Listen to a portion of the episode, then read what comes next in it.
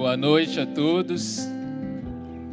Eu espero que você na sua casa esteja experimentando o mesmo que nós estamos experimentando aqui.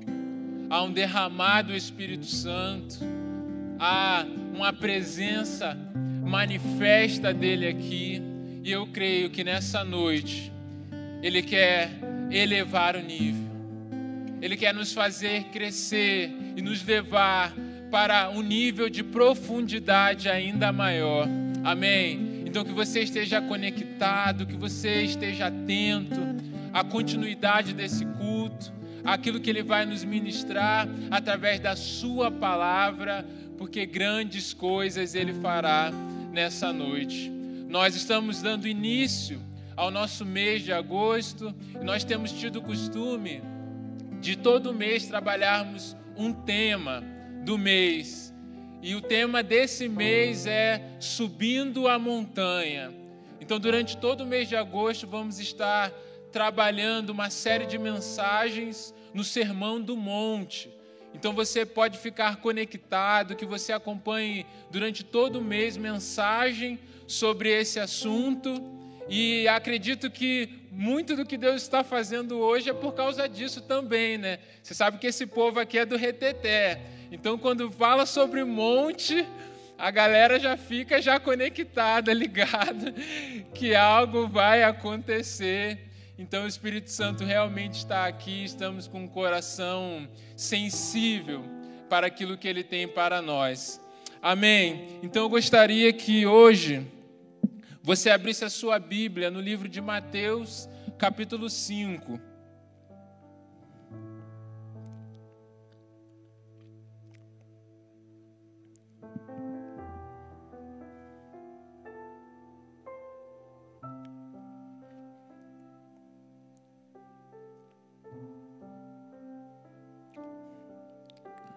Nós vamos ler então Mateus 5, vamos ler a partir do versículo 13 e eu já queria que você pensasse, que você lesse já pensando sobre o tema que nós vamos falar. O tema que nós vamos falar hoje é acima da mediocridade. Então, Mateus 5, a partir do versículo 13, diz assim: Vocês são o sal da terra, mas se o sal perder o seu sabor, como restaurá-lo? Não servirá para nada, exceto para ser jogado fora, pisado pelos homens. Vocês são a luz do mundo. Não se pode esconder uma cidade construída sobre o um monte.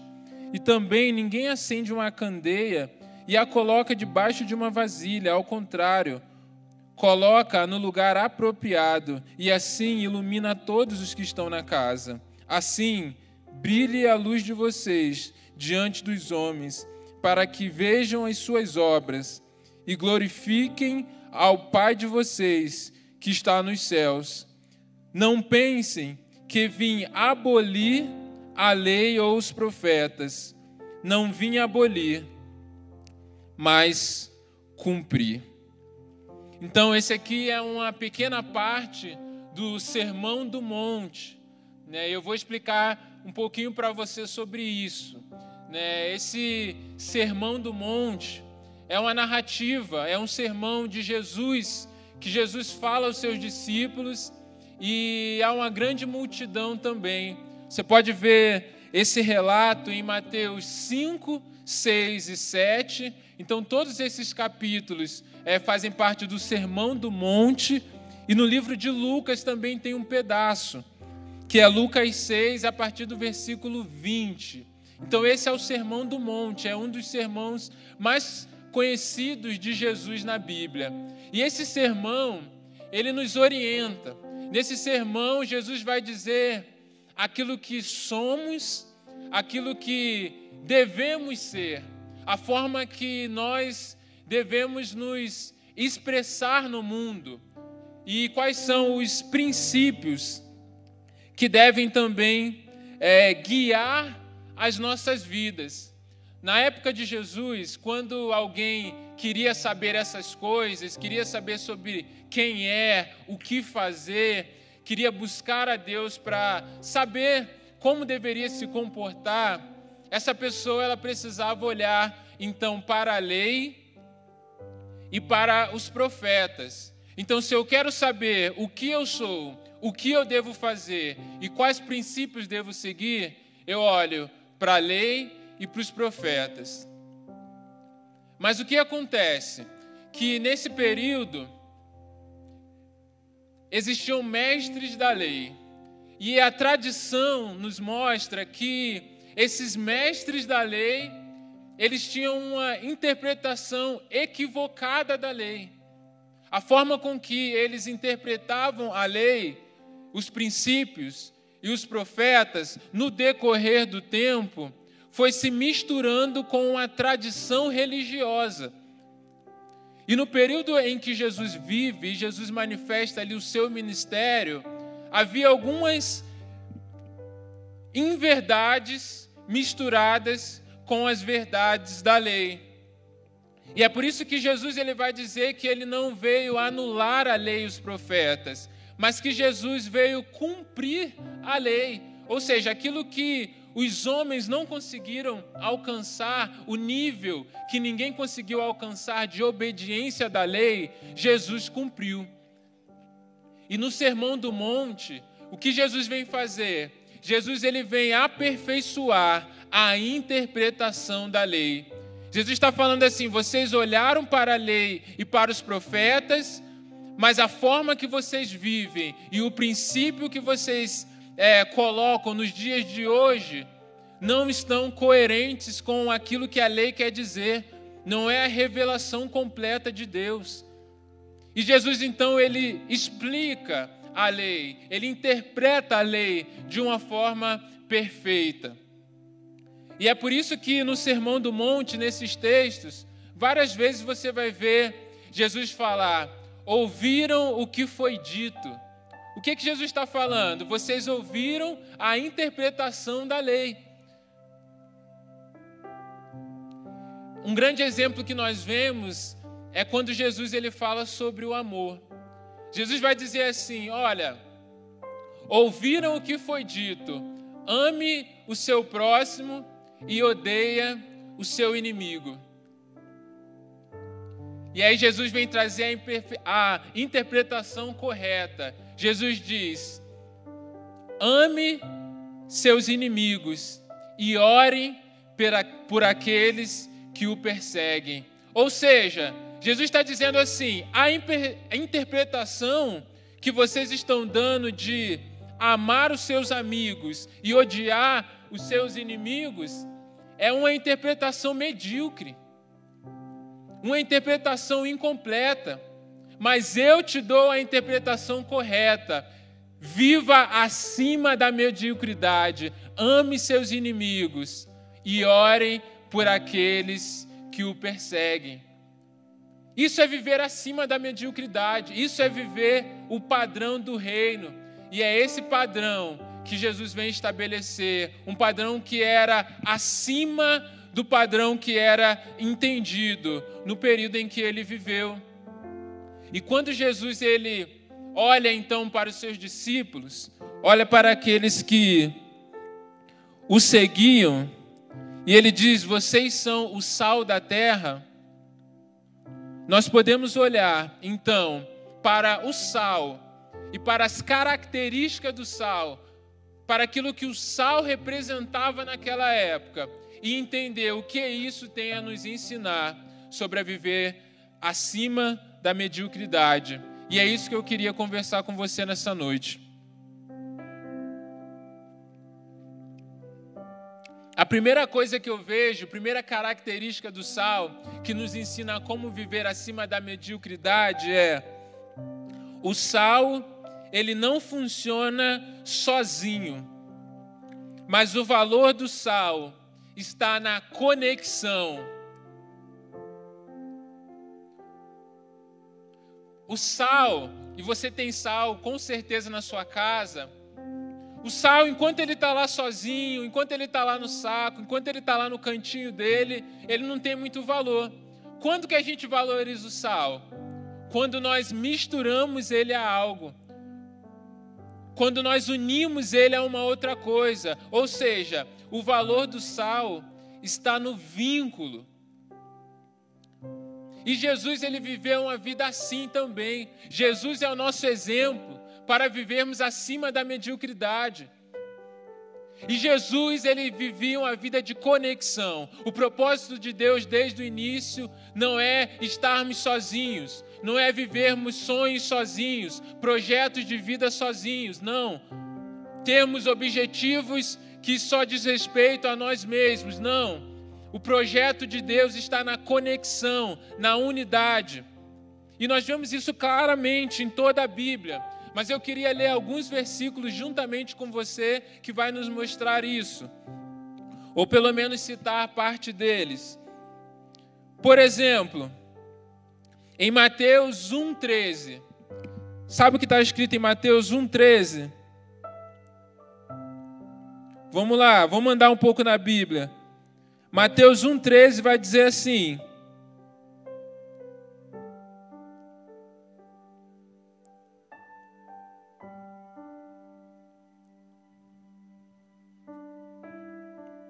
Aliás, não é Mateus 1,13, espera aí. Deixa eu achar aqui. Mateus 1, 21. Aliás, Mateus 1, 23. Achei. Está aqui na Bíblia, gente. Isso que é importante. Se não está na Bíblia, não vale. Não era 13, era 23. Errei só por um número.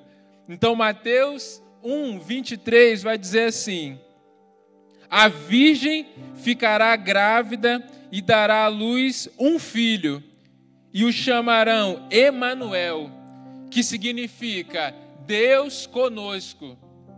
Deus conosco é o que? Conexão. É a presença de Deus conectada conosco. E também não é Deus comigo é Deus conosco. Ou seja, a manifestação da presença de Deus em nós, trazendo conexão. Deus se manifestando na sua presença. Agora vamos para o segundo. Mateus 4, versículo 16.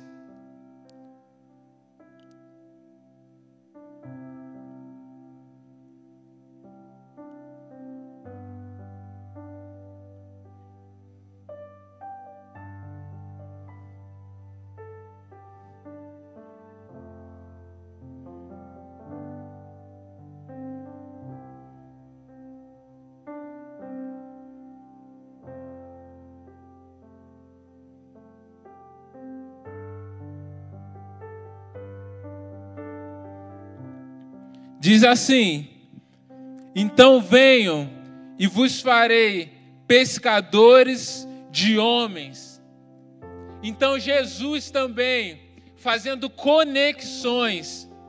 O que que Jesus está fazendo aqui? Ele pega homens que estão na sua vida cotidiana, homens que estão pescando, que estão vivendo o seu dia a dia comum, e Deus conecta esses homens com destinos eternos.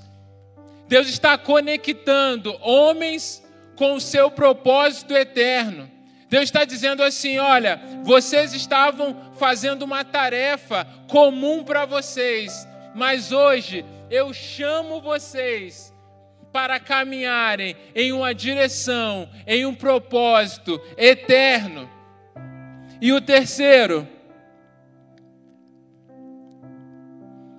E esse está, inclusive, no Sermão do Monte. Talvez a gente pense assim: como é que Deus ele quer desenvolver a conexão em um relacionamento? Se na verdade, quando Deus pede para que eu ore, isso está em Mateus 6, é versículo 6. Deus pede para eu entrar no meu quarto e trancar a porta. E aí você está pensando assim, é, mas então não é conexão. Porque se Deus pede para que eu entre no meu quarto e eu feche a porta, é eu sozinho com Deus. Mas espera aí. Deus ele não ensina apenas a você entrar no seu quarto e fechar a porta. Deus ensina como você deve orar também. E quando Deus te ensina a orar, Ele vai dizer: quando você for orar, ore assim, Pai Nosso. Se é Pai Nosso, eu preciso ter o quê? Uma conexão porque para ser Pai Nosso, eu preciso reconhecer a identidade de alguém como meu irmão. Eu preciso reconhecer que eu não sou o único filho, porque senão seria apenas pai meu. Mas não, Jesus diz: Pai Nosso. Orem assim. Então, mesmo quando estamos no nosso secreto, quando estamos trancados, sozinhos com Deus, ali há uma conexão de identidade. Porque quando aqui eu digo Pai Nosso, eu estou reconhecendo que você também na sua casa está recebendo. Que você também na sua casa está conectado na minha oração. Então há uma conexão, Emanuel, Deus conosco, da presença de Deus. Há uma, há uma conexão venham e façam parte da minha missão, que é uma conexão de propósito. E há uma conexão também que revela uma identidade de filhos de Deus, de irmãos unidos em Cristo.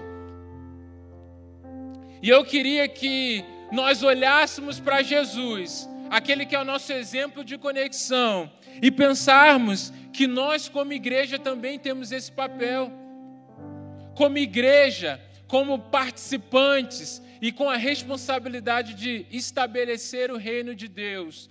Deus não nos criou para ficarmos separados em um canto.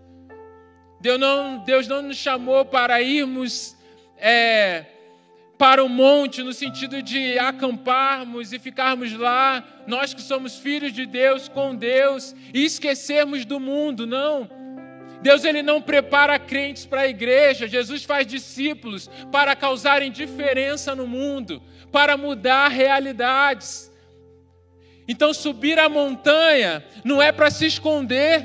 Subir a montanha é ir na direção de realidades difíceis, realidade de sofrimento, realidade de dor, realidade de escassez, mas mudar aquela realidade. Isso é subir a montanha, isso é viver acima da mediocridade. Estar conectado com realidades difíceis, mas não ser influenciado por ela, mas sim influenciar com princípios eternos, com princípios do reino. Segunda coisa, o valor do sal só é dado enquanto ele tem sabor. Caso contrário, ele perde a sua utilidade. O texto vai dizer que se o sal perde seu sabor, ele não serve para mais nada, a não ser para ser pisado pelos homens. E eu não sei se você sabe, mas eu, quando fui ler esse texto, eu fiquei curioso. Eu fiquei pensando, como é que o sal pode perder o seu sabor? E na verdade eu descobri que o sal puro, ele não perde seu sabor. Cientifica, é, cientificamente, não foi comprovado que o sal puro ele pode perder o seu sabor. Mas o que Jesus está falando aqui é sobre o contexto que eles estavam. E no contexto que eles estavam, naquela área ali do Mar Morto, o sal ele era contaminado com alguns minerais. Então, um dos minerais é o sulfato de cálcio. E na mistura, nessa contaminação, o sal acabava então perdendo o seu sabor e o seu poder de conservação. E esse sal que ficava contaminado, ele não tinha mais utilidade nos alimentos. E o que eles pegavam? Eles pegavam então esse sal que estava contaminado e eles usavam como pavimentação. Eles usavam nas estradas. Naquele período se andava muito a pé. Então, por exemplo, eu cresci num bairro no Rio de Janeiro que não era muito urbanizado na época. E às vezes as quadras que a gente tinha que andar para chegar na outra rua eram muito grandes. E aí tinha aqueles terrenos vazios, que era de grama. E aí, para não ter que dar a volta em toda a quadra, quando eu era criança, o que, que fazia? Um pega o arame por cima, outro pega e pisa no arame, você entra dentro do terreno e aí você passa por meio do terreno até chegar do outro lado. E aí você pensa, você faz uma vez, tudo bem. Mas você faz várias vezes, cria um caminho de tantas vezes que você passou ali. E eles, como precisavam fazer muito isso naquela época, andar bastante, eles pegavam esse sal e eles já colocavam no caminho, para pavimentar o caminho, e então as pessoas passavam e andavam em cima desse sal. Ou seja, um uso improvisado do sal. O sal que era algo tão precioso, usado para as pessoas pisarem. Um sal que servia de terra e que não era o propósito principal do sal, mas porque perdeu a sua utilidade. O que, que Jesus nos ensina com isso? Jesus nos ensina que não basta estar conectado com pessoas, nós precisamos ser úteis. Nós precisamos não apenas de relacionamento, mas de relacionamento que realmente gera influência, que gera impacto. Porque se nos relacionamentos não há influência, não há não gera sabor, é como algo que pode ser jogado fora, é como algo que pode ser descartado.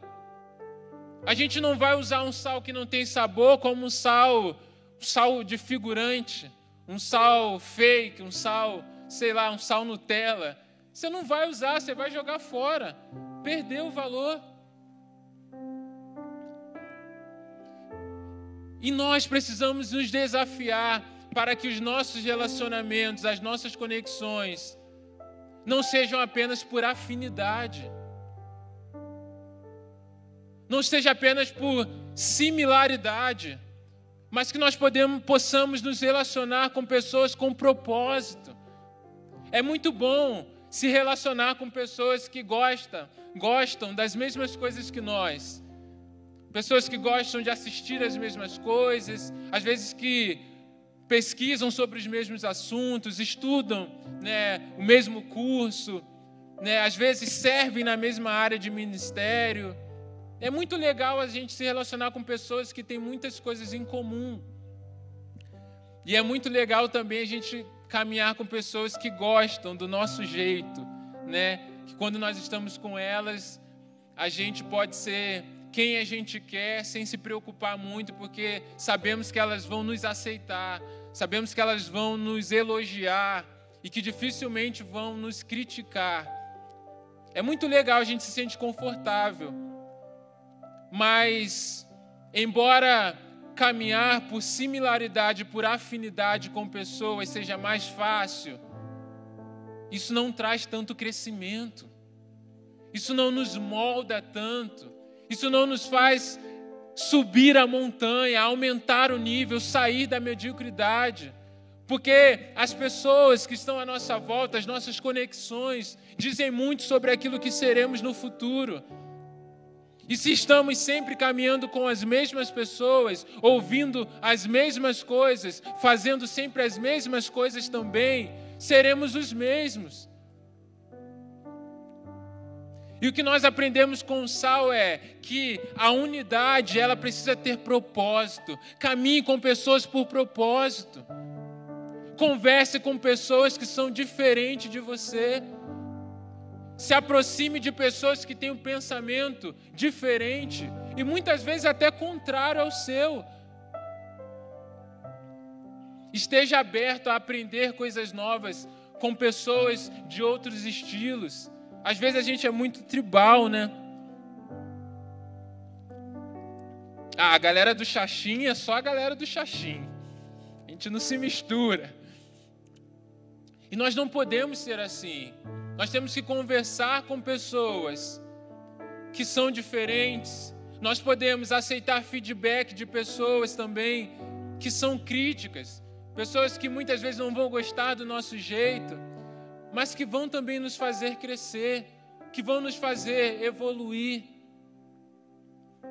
Outra dica que eu dou para você: converse com pessoas de gerações diferentes. Às vezes a gente pensa assim, né? Ah, mas eu sou adolescente, aí tem o jovem.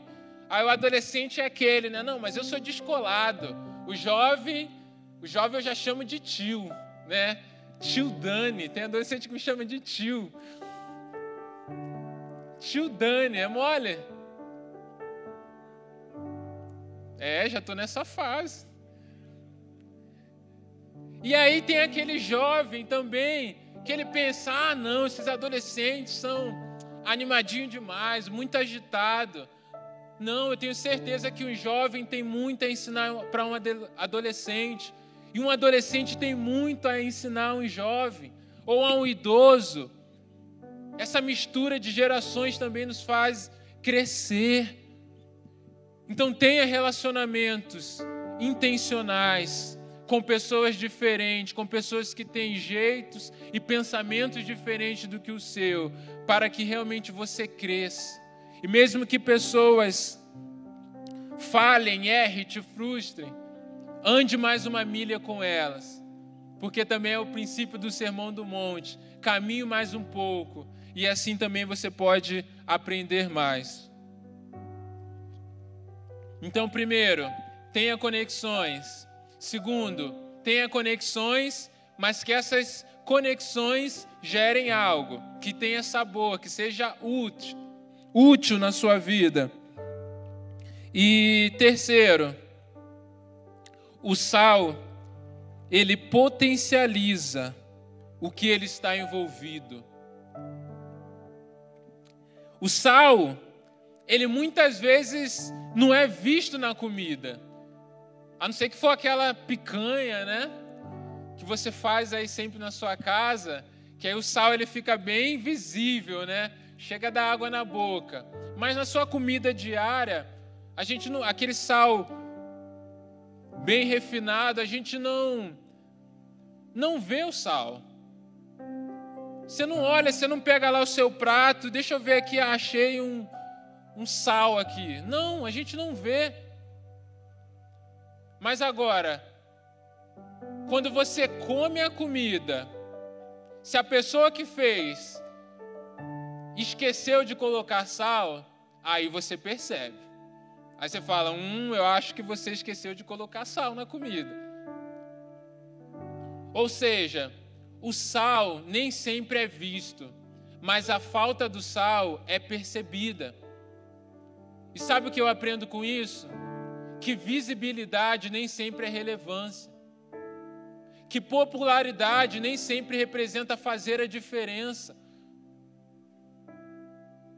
E nós vivemos em um tempo onde muitas vezes nós confundimos popularidade e ser conhecido com de fato ser relevante. E quando Jesus ele está nos ensinando a estabelecer esse reino, e quando nós falamos reino, nós logo pensamos em governo. É um governo totalmente diferente do pensamento que eles tinham naquela época. Sabe por quê? O governo que se tinha naquela época, representado pelo Império Romano, era um governo de opressão. Era um governo sobre as pessoas. Os judeus viviam oprimidos pelos romanos. E a religião a interpretação da lei daquela época e a forma de vida religiosa também estava se tornando em um governo sobre as pessoas, porque eles praticavam a religião de forma que colocava um peso. As regras, os dogmas, aquilo se tornava um fardo, porque não havia sinceridade e porque não causava transformação só que o governo que Deus quer estabelecer através das nossas vidas Não é um governo sob pessoas, não é um peso que empurra as pessoas para baixo, é um governo em favor das pessoas. É um, é um governo que potencializa as pessoas, que tira as pessoas de uma condição de opressão e coloca elas no lugar que Deus as criou para estar. Esse é o nosso papel. E muitas vezes nós achamos que ser relevante é só ser conhecido, que ser relevante tem a ver com ser popular tem a ver com quantidade, talvez, de seguidores, de visualizações na internet. E a gente está vivendo muito essa fase. E como nesse tempo, nós temos incentivado. Cara, use as suas redes sociais, seja uma bênção. Fale de forma clara, que as pessoas possam ler aquilo que Deus está falando com você, aquilo que Deus está fazendo na sua vida. E essa palavra de forma nenhuma vem contra isso, muito pelo contrário. Essa palavra é para te encorajar. Porque talvez você pense assim: poxa, mas eu vou fazer algo aqui e vou postar, mas só três pessoas curtiram. Ninguém compartilhou. Ninguém elogiou a frase que eu coloquei aqui. Cara, continue. Porque se uma pessoa ver, ver e uma pessoa tiver a vida transformada, você está sendo relevante, porque você está sendo sal onde Deus te colocou. A quantidade não define, mas a qualidade de influência, de transformação, é ser relevante, é ser, é elevar o potencial daqueles que estão à sua volta. Não olhe só para si, para o tanto que você cresceu, o tanto de reconhecimento que você teve, não. Olha o que muitas vezes atitudes simples podem fazer pessoas crescerem. Isso é tremendo. E saiba que Deus, Ele já reconhece o seu valor. Porque o sal, hoje nós vemos o sal como algo assim, algo barato, algo que não tem muito valor. Mas eu não sei se você sabe, mas o sal era uma das coisas mais caras daquela época. Porque naquele período não havia outra forma, ou não havia muitas formas de se conservar alimentos. Não tinha tecnologia, você não comprava carne e colocava na geladeira, não tinha isso. Você enchia aquilo lá de sal para conservar o outro alimento. Inclusive, a palavra salário vem de sal, que é preço de sal. Né? Então era usado como uma moeda. Então você trabalhava para alguém e a pessoa em troca te dava sal. Já pensou? No fim do mês lá no seu trabalho, seu chefe chega para você, ó, toma aqui uma sacola de sal, pagamento pelo seu mês. Se fosse naquela época, você ia comemorar. Então, quando Jesus está falando isso, Jesus está falando assim, cara, a sua vida tem valor. Eu acredito em você, você pode viver grandes coisas, você pode sonhar grande, mas façam com que as pessoas à sua volta cresçam. Seja canal de bênção para outras pessoas. E é muito interessante porque eu tenho uma pessoa, ela é aqui da igreja, que tem me inspirado muito nos últimos anos. E ela me, me inspira muito nesse assunto. Sabe quando você conversa com uma pessoa e essa pessoa ela é tão inteligente e ela às vezes tem tanto domínio sobre um assunto que você sabe pouco, que aí você conversa com essa pessoa e você sai se, se, se sentindo meio burro, sabe?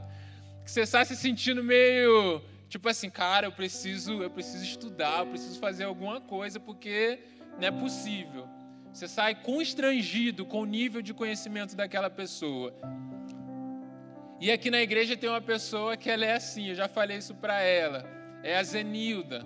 Ela é líder de, de gestão aqui da igreja. Então é uma pessoa muito capacitada. E um dia ela estava nos contando o testemunho dela também alguns anos atrás. E grande parte da vida dela ela viveu no mundo corporativo.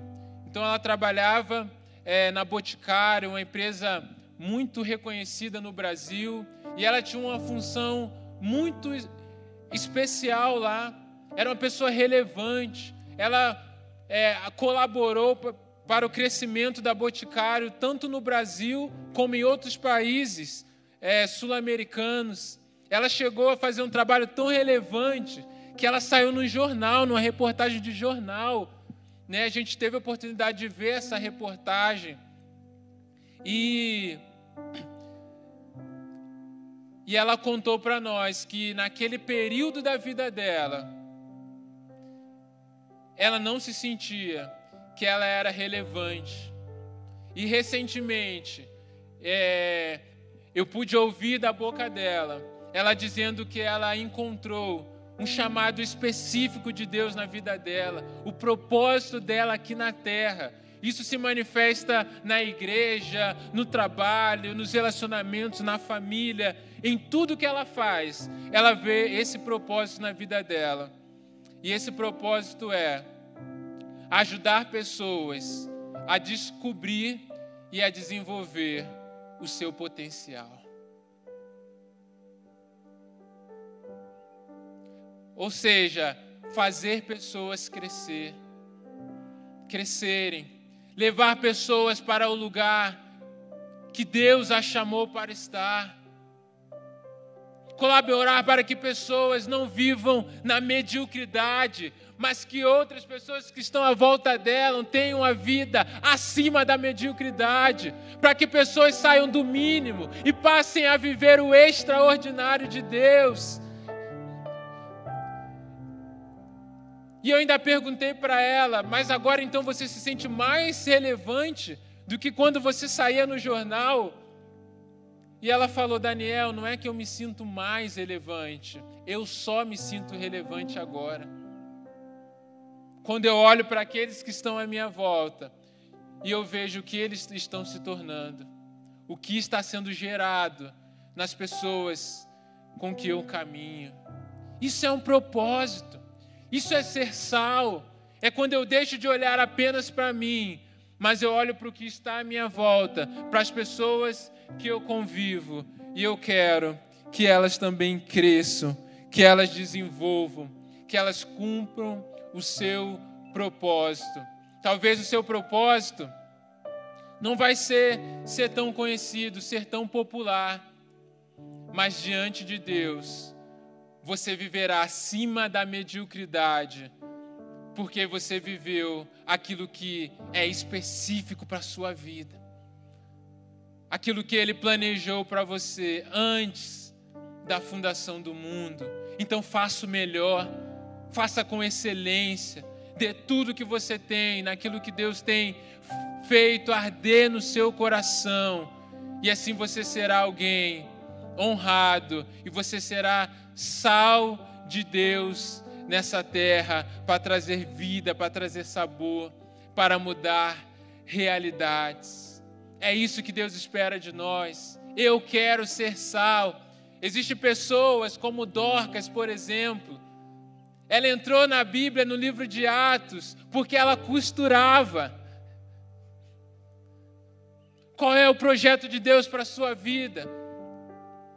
dê o seu melhor, se entregue de todo o seu coração, porque subir a montanha é subir, mas é subir na direção certa. E eu queria orar, orar por você nesse sentido. Hoje nós estamos na. É a primeira mensagem de uma série. Então nós estamos subindo na montanha.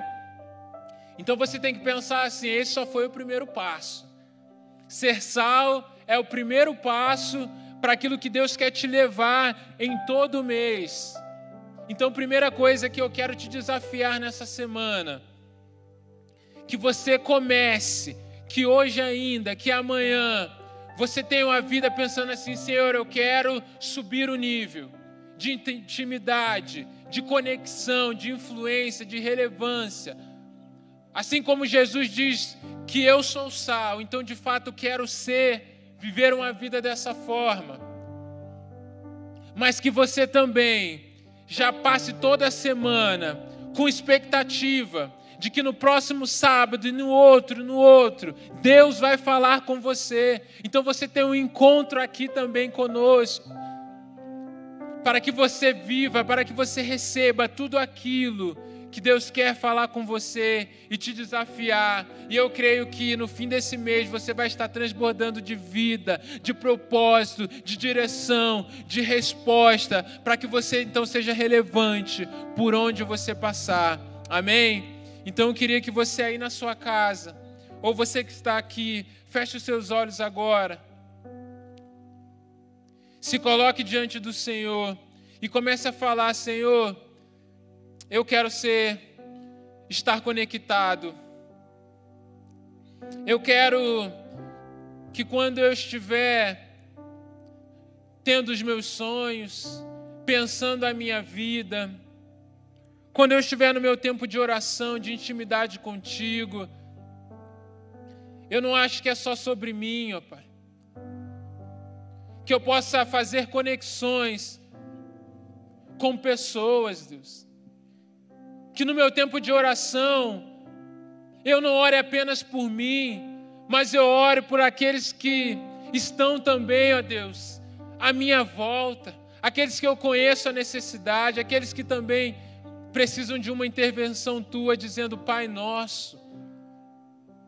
Que quando eu sonhar projetos, Pai, eu não penso ser apenas naquilo que é bom para mim, mas eu pense também naquilo que é bom para os outros, porque isso é fazer conexões, ó Pai. Que os meus relacionamentos, Deus, não seja apenas, ó Pai, por por aquilo que é conveniente, por aquilo que é mais fácil. Que eu não me aproxime apenas daqueles que, que me aprovam, aqueles que são iguais a mim, mas que eu tenha propósitos em meu relacionamento de crescer, ó Pai, e de fazer os outros crescerem. E que eu tenha também, ó Pai, nos meus sonhos, o desejo de fazer os outros alcançarem o seu potencial, de ser como um sal que nem sempre vai aparecer, ó Deus, mas que na medida certa faz aquilo que, que tudo que está à sua volta tenha mais gosto, seja mais saboroso, Deus. Que sejamos essa geração, ó Pai, que vão fazer com que os discípulos sejam os melhores discípulos para fazer, ó Pai, com que Curitiba, os jovens de Curitiba, sejam os melhores jovens que eles possam ser, ó Deus. Nos use, ó Pai, para ser sal da terra nessa geração, ó Pai.